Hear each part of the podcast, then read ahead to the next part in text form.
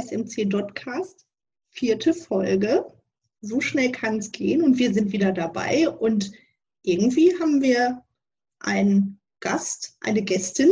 Eine Gästin, ich wollte es gerade betonen.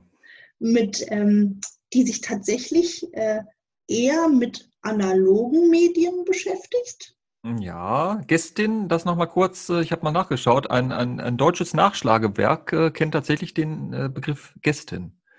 Das nur am Rande. Fand ich interessant. Ja, dann würde ich doch sagen, dass wir unsere Gästin jetzt einfach mal begrüßen. Genau, sie kennt sich nämlich auch mit Wörtern und Worten aus. Hallo Katrin Pinetzki. Ähm, ja, Katrin, herzlich willkommen bei uns im SMC Dotcast. Schön, dass du da bist. Und ähm, wir haben eine kleine Rubrik, mit der wir immer starten, damit wir und unsere Hörer, unsere Gäste ein bisschen besser kennenlernen. Das sind die Lieblingsfragen, so haben wir es einfach mal getauft. Und Michael legt jetzt mal mit der ersten Frage los. Oh, da bin ich jetzt gar nicht darauf vorbereitet gewesen. Ich darf die erste Lieblingsfrage stellen. Ja, Katrin, wie ähm, ist es denn so in Sachen Social Media? Wir sind ja die Social Media Community. Hast du einen Lieblings-Social Media Kanal und welcher ist das? Ja, ich bin ja alt, ähm, deswegen ist das Facebook. Ich beschäftige mich beruflich auch ein bisschen mit Social Media und versuche deshalb nicht ganz den Anschluss zu verlieren. Bei meiner Tochter gucke ich ab und zu bei TikTok rein. Und ich habe auch Instagram und Twitter. Ähm, Twitter liegt mir näher als Instagram, weil ich nicht so ein Bildertyp bin. Ähm, ja, also Facebook, kurze Antwort. Hast du denn bei Facebook irgendeinen Facebooker, den du am liebsten folgst? Nein, Facebookern folgt man ja nicht, sondern man hat ja Freunde, denen man folgt. Und ich habe eigentlich die Regel, ich folge überhaupt niemandem oder lass mich folgen, ähm, den ich gar nicht kenne persönlich. Man kriegt ja manchmal so Anfragen von Leuten, die man vielleicht über Dreiecken beruflich oder auch die ganz woanders herkommen, die lehne ich eigentlich alle ab, sondern ich muss wenigstens schon mal persönlich Hallo gesagt haben. Okay, du hättest natürlich auch sagen können, du folgst als Fan der Seite der Social Media Community Dortmund zum Beispiel. Ach so, Seiten folge ich natürlich ohne Ende. Also auch politischen Parteien, denen ich nicht unbedingt angehöre oder auch ähm, Institutionen, denen ich gar nicht nahestehe, aus beruflichem Interesse oder so. Klar, das, das macht man ja so. Hm. Und euch folge ich natürlich auch. Das war die einzig richtige Antwort eigentlich an dieser Stelle. Ja, danke fürs Folgen und äh, Fan sein.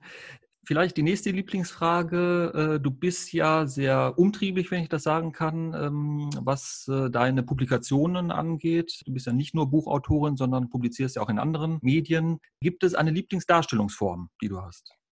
Ja, ähm, das ist eigentlich die Magazinreportage. Ähm, Genau. Ja, so einfach kann es sein. Mhm. Und ähm, ja, wir sind ja viel in Dortmund unterwegs als Social Media Community. Du bist auch ganz viel in Dortmund unterwegs und deine Bücher handeln auch in, in Dortmund und beschäftigen sich mit Dortmund. Bei uns würde jetzt mal interessieren, was ist denn dein Lieblingsort in der Stadt? Wo hältst du dich am allerliebsten auf? Jemini, ähm, das, das ist genauso eine Frage wie, welche Musik hörst du am liebsten, weil das ja total stimmungs- und situativ abhängig ist. Ne? Ähm, das ist natürlich, das muss ein Kulturort sein, ähm, aber es muss auch irgendwie ein Ort im Grün sein ähm, und auch irgendwie ein Ort, wo man Sport machen kann. Also all das wird zu mir passen. Es, es fällt mir ganz schwer. Also ich, ich, ich liebe das Depot in Dortmund, weil das so ein unfassbarer Platz ist, das, der alles bietet, was ich mag. Also ich kann da, ich nenne es jetzt mal zuerst essen und trinken. Ich kann da ins Kino gehen, ich kann ins Theater gehen, ich kann mir Ausstellungen anschauen und es gibt da geile Flohmärkte oder ähm, Festivals wie das Upcycling Festival. Alles, alles, was mich interessiert, finde ich an einem Ort. Und das ist noch dazu ein wunderschöner äh, Ort mit Industriescharme. So. Ähm, ansonsten, das, was ein bisschen fehlt, ist die Natur, aber gleich dahinter ist ja der Friedenbaumpark. Insofern das vielleicht zusammen. Friedenbaumpark und Depot. Das deutet sich schon an ähm, in dieser umfangreichen Antwort, wo du möglicherweise deine vielen Themen findest. Du bist ja doch äh, sehr gut unterwegs hier oder kennst viele Orte. Aber anknüpfen vielleicht an dein, äh, deine Antwort. Was ist denn deine Lieblingsmusik, wenn du dich gerade gut fühlst, wie jetzt gerade? Hui, äh, also wenn ich mich konzentrieren muss und arbeite, höre ich total gern so Minimal Music oder auch ähm, so ganz strenge polyphone Musik. Ähm, da kann ich so super abschalten. Sonst höre ich wahnsinnig viel Radio auch nebenbei, weil das so eine schöne Mischung aus Musik und Info, auch wenn man da keinen Einfluss hat. Und dann ganz gerne Cosmo. Und zwar mag ich sehr diesen Global Pop tatsächlich, also französischen Rap und alles, was man da so hört, finde ich super. Falls wir, Livia, irgendwann mal ein Intro in diesem Podcast haben sollten, würde ich, glaube ich, Katrin nochmal fragen. ja, wer weiß, was wir noch, wen wir noch für ein, für ein Intro gewinnen können. Schauen wir mal. Ja, und wir wollen ja auch immer ein bisschen Service bieten. Äh, hast du denn im Moment einen heißen Buchtipp für diese dunkle Jahreszeit? Oh, ja, ich, ich lese immer irgendwas. Äh, und hm, was ich, die letzten Bücher, die ich gelesen habe, haben mich gar nicht so wahnsinnig begeistert. Deswegen überlegen, was war denn das letzte Tolle? Also ich lese gerade von Pascal Mercier das Gewicht der Worte und da habe ich gedacht, das würde ich super toll finden, weil es da um Sprache geht und um, äh, um einen Übersetzer und um, um die Liebe zur Sprache und den Umgang zur Sprache. Also genau, womit ich mich auch beschäftige. Bisher bin ich noch nicht so geflasht, aber ich bin auch erst halb durch. Ja. Katrin, als Journalistin, ähm, wir hatten es ja schon erwähnt, du bist in vielen Darstellungsformen zu Hause, führst du ja auch das ein oder andere Interview, vielleicht auch so, jetzt nicht unbedingt in Podcastform, aber schon, dass du Leute befragst. Gibt es einen Lieblingsinterviewpartner vom, vom Stil her? Ist das eher der Verschlossene oder der Redselige? Ja, natürlich der Redselige. Ähm, ja, wobei, ne, das macht es dann auch wieder kompliziert. Da muss man dann auch sehen, dass man einen Punkt macht und ein Ende findet. Am liebsten mh, hm, also es ist nicht so, dass ich das als Sport betrachte, jemanden zu knacken und dazu zu kriegen, dann doch mehr zu sagen, als er sagen will oder so. Das finde ich sehr anstrengend. Oder Leute, die eigentlich anti sind. Und es gibt ja wahnsinnig gute Interviewer, da kann man auch sicher viel von lernen. Mein Ding ist das nicht. Ich erzähle, äh, ich, ich äh, höre am liebsten Leuten zu, die auch was erzählen wollen und da Bock drauf haben und dabei möglichst nicht so ausschweifend sind. Genau in diesem Sinne haben wir auch dich heute eingeladen. Ja, Katrin, ich habe mich ja vorhin schon ein bisschen geoutet. Also jetzt sind wir, glaube ich, mit den Lieblingsfragen mal am Ende und wollen jetzt ein bisschen über deine Tätigkeit als Autorin erfahren. Und ich glaube, so ging es ja jedem schon mal, dass man sich einfach mal denkt, so ich setze mich jetzt hin und schreibe mal ein Buch. Und dann sitzt man da anderthalb Seiten dran und ist im Prinzip schon, schon fertig und denkt sich, oh mein Gott, wie soll ich jetzt bloß weitermachen? Ähm, kannst du uns mal ein bisschen ich sag mal, so mit hinter die Kulissen nehmen und mal erzählen, wie du so an deine Buchprojekte rangehst? Ja, äh, ich muss aber gleich vorwegnehmen, das ist gar nicht so wahnsinnig ähm, äh, spannend, mein Weg, weil ich eigentlich Auftragsbücher schreibe. Ne? Ich entwickle kein Konzept und suche mir dann äh, in einem langwierigen Prozess einen Verlag und schreibe ganz viele äh, Abstracts, sondern Bisher wurde ich gefragt äh, für Buchreihen, die feststanden, ob ich da nicht ähm, die Autorin sein möchte. Und dann ist der Rahmen gesetzt. Es soll zum Beispiel um dunkles Dortmund gehen, es soll um Glücksmomente in Dortmund gehen oder es soll um 101 äh, Tipps äh, für Dortmund gehen. Und ich fülle das dann, das Gefäß, was eigentlich da ist und kann dann in diesem Rahmen kreativ sein. Und das ist ja, ähm, wie ihr wisst, eine sehr journalistische Aufgabe. Man, man kriegt ein Thema und hat dann so seine individuellen Möglichkeiten, das zu füllen. Und das habe ich gelernt. Insofern, ähm, das kann jeder Journalist. Ähm, als ich Kind war, wollte ich auch äh, begeistert von Enid Blyton und Astrid Lindgren und so Kinderbuchautorin werden oder überhaupt Autorin werden. Aber ich habe festgestellt, und deswegen bin ich auch Journalistin geworden, dass mir das Fiktionale überhaupt nicht liegt. Es, es muss schon einen wahren Kern geben oder äh, was Faktisches, was ich berichte, ne, das, was ich gelernt habe. Ich muss da journalistisch mit umgehen können. Ansonsten wäre ich vermutlich auch überfordert. Dann muss man schon sehr strukturiert sein, um, sagen wir mal, äh, J.K. Rowling-mäßig über sieben Bände so eine, so eine Saga zu spinnen. Das, da habe ich wahnsinnigen Respekt vor.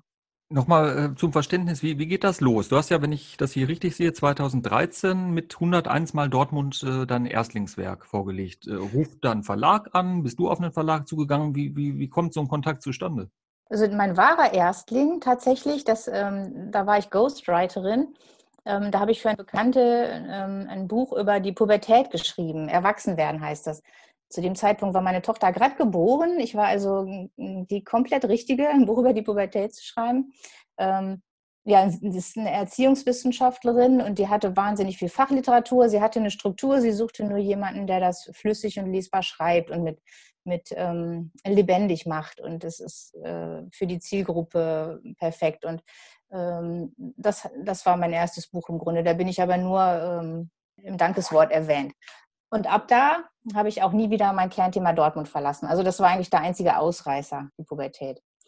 Jetzt ist übrigens meine Tochter in der Pubertät und jetzt schreibe ich nur noch über Dortmund. Und das kam so, ähm, den Verlag, ich glaube, den gibt es inzwischen gar nicht mehr. Für den war ich zuvor als äh, Chefredakteurin eines Dortmund-Magazins für zwei Ausgaben tätig. Dortmund im Überblick hieß das Heft. Ähm, das hat wahnsinnig Spaß gemacht. Ich habe ja gesagt, ich, ich, würde am liebsten Magazinreportagen nur schreiben und äh, also das wäre genau mein Ding. Leider ist das Medium tot, zumindest das Stadtmagazin, da passiert ja nicht mehr furchtbar viel. Und auch dieses Magazin ging dann bald ein, aber ähm, der Verlag hat dann gesagt, dann lass uns doch nochmal zusammen versuchen, so ein Buch auf den Markt zu bringen. Also auch da war es so, dass die Idee vom Verlag kam und die suchten Autoren. Und da hatte ich mehr oder weniger die Redaktion. Da waren dann von den Ruhrnachrichten noch Redakteure beteiligt als Autoren. Ich habe, glaube ich, die Hälfte dieser 101 Dortmund-Tipps geschrieben. Auch wenn es, sage ich mal, jetzt eher Auftragsarbeiten sind, die du machst. Du musst ja die Seiten und den Auftrag ja auch irgendwo erfüllen und die ganzen Geschichten schon irgendwo finden und suchen. Ähm, woher ziehst du denn deine Inspiration? Also aus ganz vielen Gesprächen oder bist du viel unterwegs? Wie kommst du denn auf die 100 Orte oder die 55 oder ja? Ja, ich bin ja gar keine gebürtige Dortmunderin, zugezogene und in, das ist insofern ein Vorteil. Ich bin jetzt inzwischen länger Dortmunderin, als ich Gelsenkirchenerin war, denn da komme ich her. Ähm, aber ich kenne halt jetzt zum Beispiel nicht den Westfalenpark schon von äh, schon als Baby oder so. Und so. Es gibt für mich auch noch was zu entdecken in der Stadt, weil ich halt erst in einer gewissen Lebensphase hergekommen bin. Dann äh, habe ich fast mein Berufsleben lang auch journalistisch in Dortmund gearbeitet, habe schon sehr viel kennengelernt. Vieles aber auch nur oberflächlich. Ne? Man bildet sich als Journalist leicht ein, ach ja, da warst du schon mal, das kennst du. In Wirklichkeit weiß man gar nichts. Ne? Man hat vielleicht einmal irgendwo einen Termin gehabt und, und blickt überhaupt nicht dahinter. Was ist das eigentlich für eine Institution oder worum geht es denn da? Oder was bietet der Ort noch? Und das ist dieses immer tiefer Eintauchen. Und inzwischen, ich denke mit jedem Buch so, jetzt hast du aber wirklich mal langsam alles erzählt, jetzt, jetzt wird dir nichts mehr einfallen. Aber dadurch, dass den Verlagen immer neue Drehs einfallen, ähm, einmal sollte es um dunkle Seiten gehen, einmal soll es um Glück gehen, äh, so komme ich dann doch immer wieder auf, auf neue Themen. Das ist äh, herausfordernd, aber spannend. Ähm, ja, und ich bin schon viel unterwegs, ja, in der Stadt. Also wenn man kann, wenn nicht gerade Corona ist, dann äh, bin ich an den Wochenenden häufig vor allem kulturell unterwegs. Also BVB, Sport, das ist ähm, nicht so meine Welt, aber alle, alle Sparten der Kultur und auch ähm, ja, die Gastroszene und die Clubszene, ich versuche da auf dem Laufenden zu bleiben. Kannst du dich noch erinnern, ähm, wie das war? Ja, soll jetzt nicht zu so pathetisch klingen, aber als du dein erstes Buch, wie man so schön sagt, in Händen hielst. Äh, ich weiß, als ich mal meine erste Meldung in einer Lokalzeitung veröffentlicht habe, die, den Ausschnitt habe ich natürlich heute noch, das war irgendwie ein besonderes Gefühl nach dem Motto, boah, das lesen jetzt alle, was ich geschrieben habe. Was ist das bei dir? Ist das auch äh, ja, keine Ahnung, ist das Genugtuung? Ist das irgendwie, boah, jetzt habe ich es geschafft, hier ist es endlich? Was für ein Gefühl ist so ein Erstlingswerk? Oder vielleicht auch immer wieder mit einem Buch, das veröffentlicht wird? Immer wieder. Also ich finde das total geil. Ich, ich schreibe ja Bücher aus Hobby. Ne? Das ist ja nicht nur, dass man davon nicht reich wird. Das deckt ja überhaupt gar keine Kosten. Das ist wirklich reine Leidenschaft, zumindest in dem Rahmen, in dem ich das mache und für die Verlage, für die ich schreibe. Es ist einfach nur der Bock, dass ich ein Buch habe. Das ist einfach noch mal toller, als ähm, im Magazin gedruckt zu sein oder eine, eine Meldung in der, in, den, äh, in der Zeitung zu haben oder weiß ich nicht. Es, ist, es bleibt, ne? Wer schreibt, der bleibt. und äh, nichts ist so vergänglich wie eine Tageszeitung. Und im, im Buch da, das ist schon, ich finde das geil, ja. Hattest du denn auch schon mal so eine kleine Schaffenskrise in so einem Buchprozess, also wo man sagt, Heidewitzka, jetzt irgendwie der 18. Glücksort in Dortmund, jetzt finde ich aber gerade keinen mehr? Ja, das ist ja das Schöne, dass man die Zeit hat, ne? dass man eben nicht tagesaktuell produziert. Und ähm, es gibt absolut Tage, da kriege ich überhaupt nichts ähm, gebacken, da, da fließt es nicht. Und dann lasse ich es halt, dann mache ich am nächsten Tag weiter. Äh, das ist der Vorteil. Und das ist ja so, dass man sich die Themen ganz am Anfang überlegt. Ähm, ich muss dann ja schon ein Abstract schreiben und das genau abstimmen, worum es gehen soll. Und das ist natürlich, bevor man überhaupt anfängt zu schreiben, schon mal auch ein langer Prozess. Da sitze ich dann und mache über mehrere Tage so ein Mindmap. Ähm, was mir dazu alles einfällt und dann wird es immer konkreter und dann recherchiere ich das schon mal an, wird das funktionieren, wer könnten Protagonisten sein und würden die auch mit mir sprechen und so. Das ist schon mehr Arbeit als sonst, wenn man ähm, einen journalistischen Beitrag schreibt. Äh, und da kommt einem natürlich nicht immer eine gute Idee, aber da, wie gesagt, man hat ja Zeit. Das heißt, den ultimativen äh, Tipp gegen das äh, Kreativtief äh, bekommen wir heute nicht von dir, es sei denn, einfach mal liegen lassen und am anderen Tag weitermachen? Ja, absolut. Ich glaube, das kennt jeder. Ne? Und wenn es dann doch unbedingt sein muss, und das ist ja auch so, ich, ich habe äh, ein Kind, ich habe andere Verpflichtungen, ich habe eigentlich noch einen Hauptberuf, hat ja gar nicht immer Zeit. Und meistens ist es dann ähm, das Wochenende, wo dann mal ein ganzer Samstag zur Verfügung steht oder der Feierabend, wo dann aber auch mal was fertig werden muss ja, was, was ich auf jeden Fall hatte, auch bei dem letzten Buch, ist irgendwann so eine Panik. Oh, ich habe das mal durchgerechnet. Ich muss jetzt jeden Abend schreiben, sonst kriege ich das gar nicht mehr hin. Ähm, ja, da hatte ich mich irgendwie verkalkuliert und äh, das äh, kenne ich, genau. Ja, was waren denn da Tricks? Äh, Alkohol ein bisschen, aber hm. Was denn da bevorzugt? Ja. Was trinkst du denn dann in, in kreativen, kreativen Momenten? Wein trinke ich dann, ja. Und gab es während äh, deiner Recherchen eine Person, die dich total fasziniert hat und die dir ganz besonders im Gedächtnis geblieben ist? Ähm, ja, da fällt mir eine Dame ein, die ich leider persönlich gar nicht treffen konnte, weil es schon in, die, ähm, in den ersten Lockdown fiel und sie auch absolute Risikogruppe ist aufgrund ihres Alters. Ähm, deswegen konnte ich das Gespräch mit ihr nur telefonisch führen. Aber das hat mich sehr beeindruckt, diese Frau, und ich hätte sie einfach furchtbar gern kennengelernt. Das ist nämlich eine Sterbebegleiterin die nach einem wirklich langen, erfüllten und ähm, verantwortungsvollen Berufsleben in einer, in einer, Leitungsfunktion nicht etwa froh war, im Ruhestand zu sein und die Füße hochlegte, sondern sofort eine ähm, Ausbildung zur Sterbebegleiterin machte, die auch ein halbes Jahr dauert und seitdem auch schon seit 20 Jahren Sterbende dabei begleitet, ähm, abzuschließen oder ähm, ja, die letzten glücklichen Momente zu haben. Das ist ihr Ziel und deswegen taucht sie auch in meinem Glücksmomente-Buch auf. Bei einer Buchautorin liegt natürlich irgendwie die, die Frage nahe, hast du schon was Neues in der Pipeline? Weißt du schon, was dein nächstes Buchprojekt sein wird? Oder spricht man da, selbst wenn du eins hast, spricht man das vorab noch nicht unbedingt an? Tatsächlich ähm, habe ich gerade keins. Also Angebote können kommen. ja, damit. Warum würdest du denn sagen, hm, dass Dortmund eine besonders spannende Stadt für gute Geschichten ist? Äh, wahrscheinlich ist jede Stadt, hat jede Stadt das Potenzial dazu. Dortmund ist natürlich eine große Stadt, die allein deswegen äh, viel bietet. Ähm, dann ist es eine Stadt im Ruhrgebiet. Und ich glaube, das, das, Ruhrgebiet bietet einfach ähm, so viel Potenzial, weil es in sich so äh, vielfältig und spannend ist. Also, und Dortmund, genau, Dortmund hat auch gerade diese, ja, so, so eine so Ups und Downs, so eine Geschichte von der Blüte bis zum totalen Niedergang, also im Mittelalter, Hansestadt, super reiche Stadt, ähm, Fracht ohne Ende, dann äh, der, eine ganz lange Durststrecke, bis es erst wieder mit der Industrialisierung aufwärts ging. Und dann nach dem Krieg die totale Zerstörung, der Wiederaufbau. Jetzt haben wir die Stadt, die wir heute haben. Ähm, ich glaube, ähm, ich bin ja auch Berufsschreiberin und, und mache das auch gegen Geld und es würde mir auch gelingen, über, über jede Stadt so ein Buch zu schreiben, würde ich mal behaupten. Das habe ich gelernt, das würde ich schaffen. Und mein Herz hängt gar nicht, hängt sehr an Dortmund. Ich wohne ja hier und wohne gern hier, aber ich will überhaupt nicht behaupten, dass Dortmund irgendwie toller ist als irgendeine andere Stadt in Deutschland. Das würde ich überhaupt niemals tun. Äh, ich sehe nur die Herausforderung, vielleicht das Beste aus ihr herauszuholen. So. Katrin, vielleicht schon so langsam abschließend äh, gefragt, ähm, bei den Buchtiteln, sprichst du da mit? Werden die vorgegeben teilweise oder hast du da auch äh, schon eigene Buchtitel kreiert? Also das sind äh, Konzepte ähm, für, für Reihen, die deutschlandweit erscheinen und deswegen sind die identisch, ähm, müssen die identisch sein. Jeder hat dich kein Mitspracherecht. Wenn du dieser Podcast-Folge eine Überschrift geben solltest, sind das eher Glücksmomente oder dunkle Geschichten? Nein, das ist ähm, vollkommenes Glück. Ich freue mich sehr, sehr über die Einladung und ähm, hatte hm, keinen dunklen Moment, nur ein bisschen ähm, Wortfindungsstörung zwischendurch, aber das gehört dazu. Das haben wir auch häufiger mal.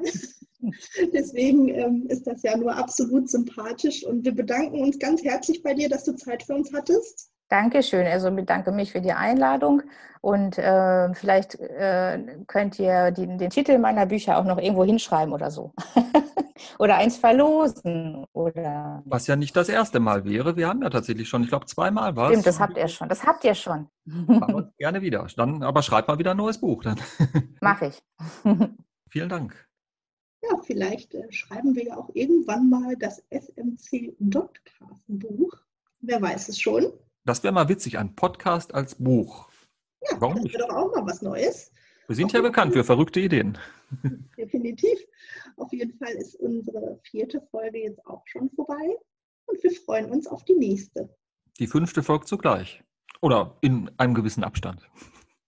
Bis bald. Tschüss.